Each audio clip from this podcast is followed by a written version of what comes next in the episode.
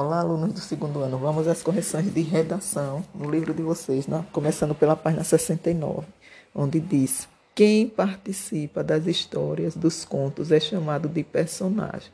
Responda: Quem é o personagem desse conto? Resposta: Um pinguim. 2. O problema do pin de pinguim era sentir frio nos pés. Numere os objetos que pinguim usou para tentar resolver seu problema de acordo com a sequência em que elas aparecem na história.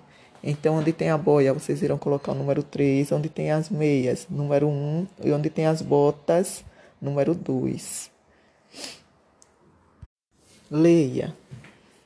Então ele era um pinguim que não sentia frio nos pés porque usava meias, mas que vivia escorregando.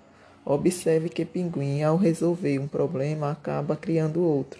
Agora complete as frases escrevendo o problema criado com o uso das botas e da boia. Pinguim calçou as botas, mas elas quebravam o gelo e ele afundava na água gelada. Letra B. Pinguim usou uma boia, mas não conseguia se mexer dentro d'água.